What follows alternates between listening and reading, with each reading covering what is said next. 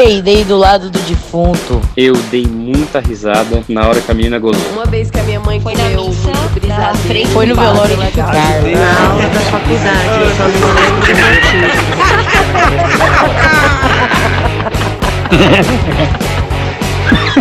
Ah, mas eu ri fazer o quê? Aê, sejam bem-vindes de volta! Ficamos aí duas semaninhas de férias, pensando na vida, não é mesmo?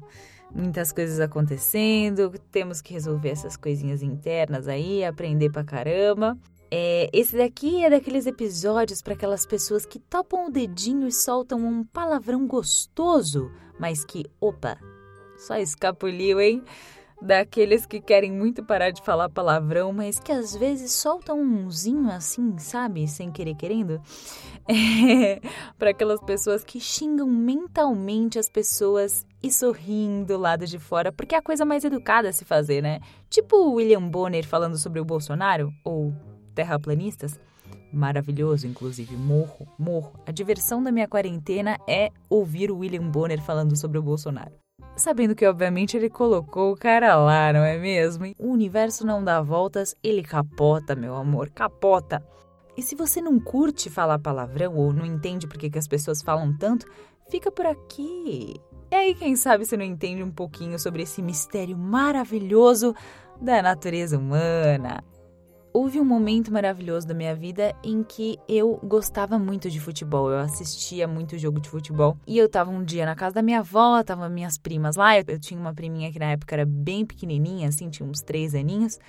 E a gente tava vendo um jogo de futebol. E aí, eu sou palmeirense. Eu tava jogando Palmeiras e Corinthians. O Palmeiras perdeu um gol. E aí eu gritei: Ai, caralho! E aí, a minha priminha que estava ao meu lado só falou: Talalho! E estávamos todos reunidos em família. A minha família inteira olhou pra mim com laser eyes, do tipo, quê? Só que aí. Aí eu comecei a rir, criei uma louca, porque era uma criança fofinha falando uma palavra que a minha família inteira considera horrorosa. Então foi assim. Foi um ato incrível de rebelde da minha priminha de 3 anos de idade. E claro, eu perdi totalmente a minha autoridade porque é um daqueles momentos em que você tem que dar bronca na criança, porque palavrão é considerado uma coisa feia, mas que se você rir, você perde totalmente a compostura. E eu acabei com qualquer possibilidade de dar bronca nela, né? E aí eu entreguei essa responsabilidade para os meus tios, que é um ótimo, ótimo benefício de não ser a mãe. É uma das coisas que realmente me fez considerar se eu queria ter filhos ou não. Porque essa é uma coisa maravilhosa, porque quando o filho não é seu, estragou, você devolve, devolve para os pais. Olha que coisa maravilhosa. Mas aí eu fiquei desde então pensando, por que, que os palavrões são considerados coisas feias? E por que, que a gente ficou mais espantado com os palavrões que foram ditos lá na famosa AND catastrófica reunião interministerial do governo Bolsonaro do que com o conteúdo revoltante do que realmente foi dito ali. Ou seja, a gente considerou que os palavrões que foram ditos ali eram tão fortes que eles meio que bloquearam os absurdos que aqueles ministros and presidente falaram naquela reunião horrorosa, né?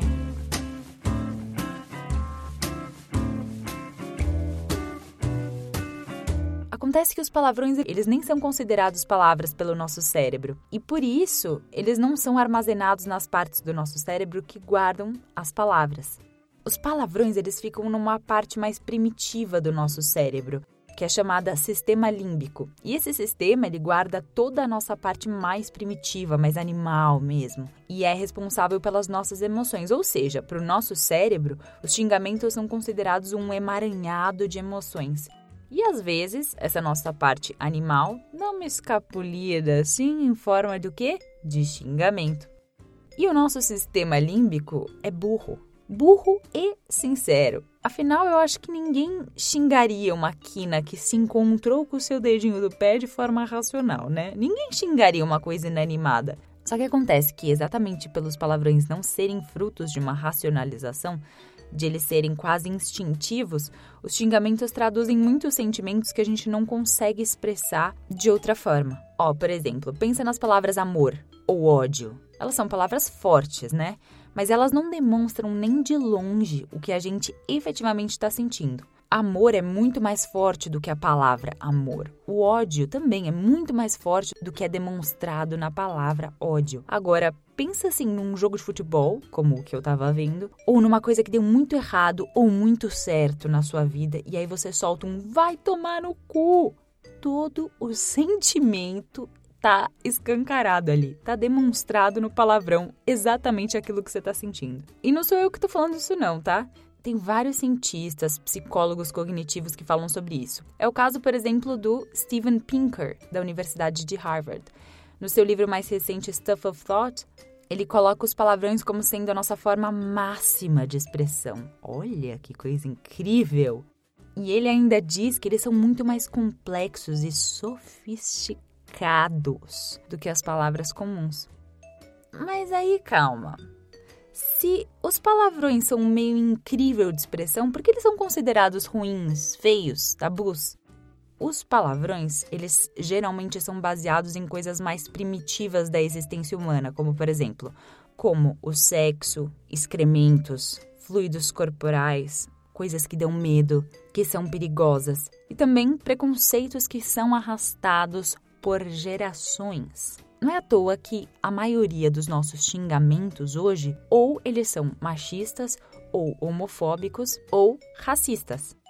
E o sexo que é demonstrado nos xingamentos não é o sexo que a gente gosta, o sexo bom. Não, são os aspectos horríveis do, do sexo, como por exemplo estupro, a pedofilia, o perigo da gente pegar uma DST na nossa troca de fluidos corporais. E esses medos e também os nossos preconceitos, a sociedade acaba incorporando nos palavrões. Por isso que os xingamentos mudam muito de país para país, de região para região, porque depende do que aquela cultura considera tabu, considera perigoso do que a história negativa daquela cultura carregou para dentro da linguagem, como por exemplo, no Brasil tem a questão da escravidão, do genocídio em massa da população indígena.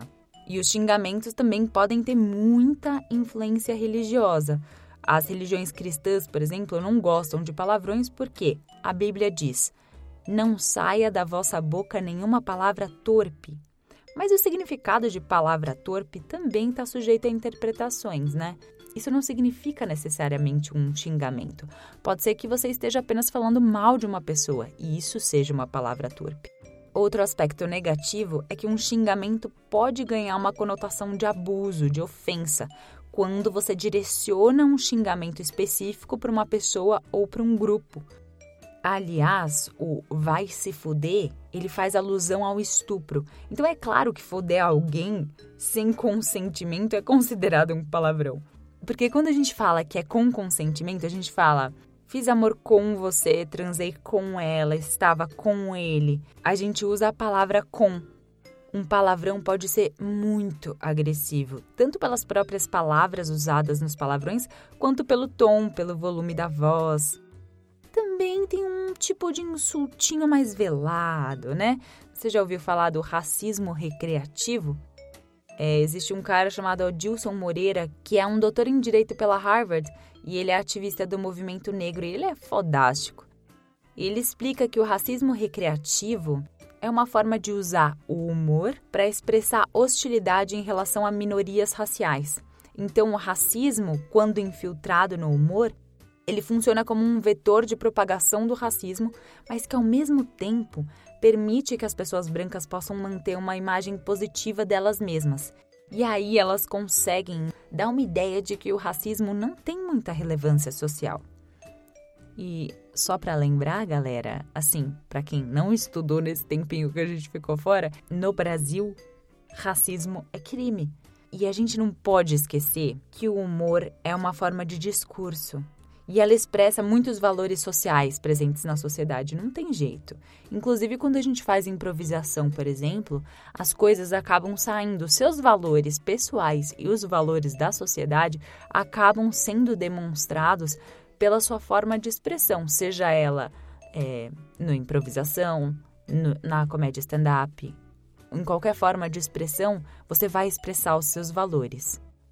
E o humor, assim como os xingamentos, refletem a sociedade em que eles estão inseridos. Por exemplo, tem países em que o sexo não é tabu, como na Alemanha, E aí eles não usam tantos xingamentos relacionados à sexualidade, sobre sexo de modo geral. Eles usam mais sobre excremento, sobre outras coisas. E como os próprios xingamentos evoluem à medida que a linguagem muda e as tradições mudam, graças ao universo, multiverso, Deus e as deusas todas, as pessoas também evoluem ou podem, ó Deus, podem evoluir. Então, assim como alguns xingamentos estão caindo em desuso, outras palavras que costumavam ser elogios hoje elas são muito pejorativas, como por exemplo, o homem machão, o esquerdo macho, macho alfa. Hoje em dia, se você falar, ah, é macho alfa, os caras vão ficar meio ofendidos, assim. Eles não vão querer aceitar muito bem isso, porque não é uma coisa. Hoje em dia não é mais um elogio, ganhou outra conotação, o que é muito interessante, né? Porque antigamente a imagem masculina era muito exaltada e hoje em dia está associada a muitas coisas, como a masculinidade tóxica, como o machismo, como a masculinidade frágil. Coisas que antes eram meio que ignoradas, hoje em dia estão em pauta. E vamos aproveitar que isso está acontecendo para a gente se inteirar do que tudo isso é, do que todas essas coisas são, para a gente melhorar não só como pessoas, mas como cidadãos, né?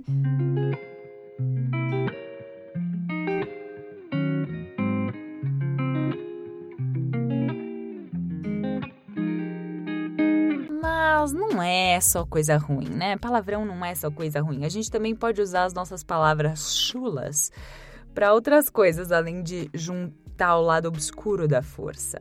A gente pode usar palavrões para, por exemplo, exaltar a importância de alguma coisa, ou para ser enfático, como a gente fala, mulherão da porra, ou que porra é essa? Ou quando você olha uma coisa e fala, caralho, que demais, ou que foda. Isso é exaltar, isso eu faço com excelência, eu amo, amo enfatizar tudo. Ah, eu lembrei de uma coisa. Uma vez eu fui dublar um filme e aí podia xingar. Isso é incrível, porque isso não acontece muito, né? Quando a gente tem a oportunidade de xingar, parece que a gente solta um desca é um descarrego, é uma sessão de descarrego. Então é maravilhoso. Só que a gente podia usar qualquer tipo de palavrão, qualquer um. Era maravilhoso. Menos buceta. E pasmem, vagina. Eu nem sabia que vagina era palavrão. Ah, inclusive não é palavrão e eu continuo achando que não é. Mas por algum motivo não podia falar. Mas podia falar caralho. Podia falar vai tomar no cu. Podia falar qualquer outra coisa. E é muito doido isso, porque na época isso me chamou muita atenção. Mas faz pouco tempo que eu percebi que isso tudo é fruto de alguma coisa muito maior. É o famoso machismo estrutural, né? Que considera que tudo que é feminino é inferior, é menos natural.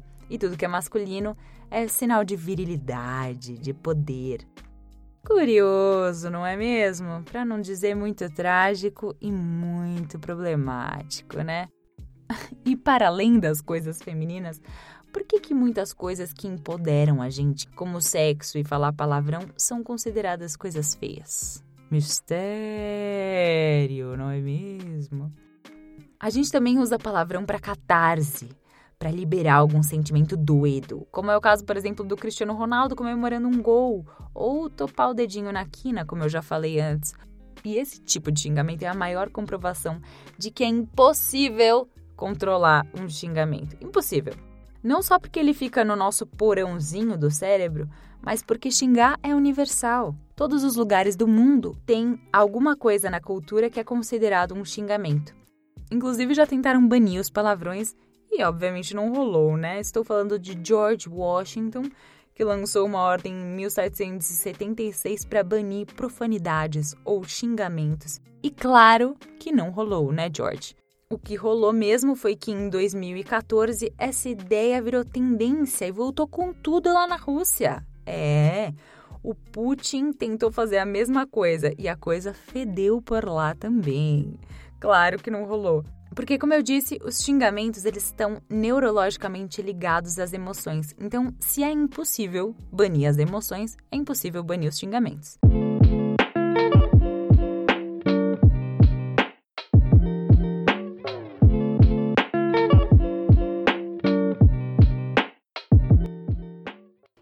Se tá no inferno, abraça o capeta e balança os chifres, não é? E quem sabe essa ousadia não possa render até um tchanenené dos bons, né? Ô, mente suja, não é isso não, hein? O que eu quis dizer é que xingar faz bem pra gente. O Dr. Richard Stevens fez até um estudo com os estudantes e ele pediu para eles deixarem a mão dentro de uma bacia com água gelada para ver quanto tempo eles aguentam, né? Eu não sei quem que concorda em fazer esses estudos. Olha que coisa horrorosa. Ficar lá congelando a mão. Que merda. E aí ele dividiu os estudantes em dois grupos. Um grupo ele pediu para só deixar a mão lá e falar sobre outras coisas e tal. E aí o outro grupo ele pediu para falar sobre outras coisas e aí pediu para cada pessoa falar os cinco palavrões preferidos. E sabe o que aconteceu? As pessoas que falaram os palavrões conseguiram deixar a mão dentro da água por 40 segundos a mais. Ou seja, soltar um palavrãozinho faz com que a gente consiga administrar melhor as nossas dores. E aí aumenta a nossa tolerância à dor. Ou seja, aquela xingadinha mental que você dá quando você tá treinando, quando você tá fazendo yoga, dá certo. Dá certo mesmo, continua, continua xingando. Isso e tantos outros estudos foram feitos para comprovar que xingar pra gente libera um monte de coisas positivas também que fazem com que a gente aguente melhor as dores, com que a gente supere melhor as dores.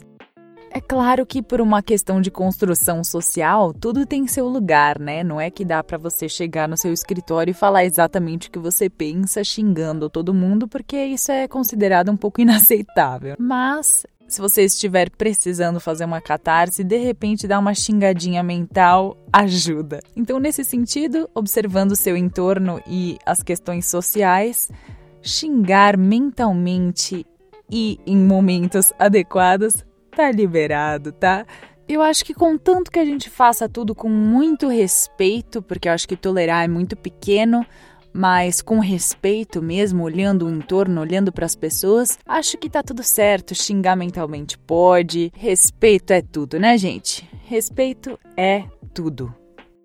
Então, para mim, contanto que a gente não direcione o xingamento a ninguém, que a gente não aponte dedos, palavrão tá liberados. Só não pode falar foda-se a vida numa pandemia, não é mesmo, Pugliese? Alguém avisa, né, gente? Alguém avisa. E como eu não consigo mesmo parar de falar palavrão, fico com a mente mais tranquila.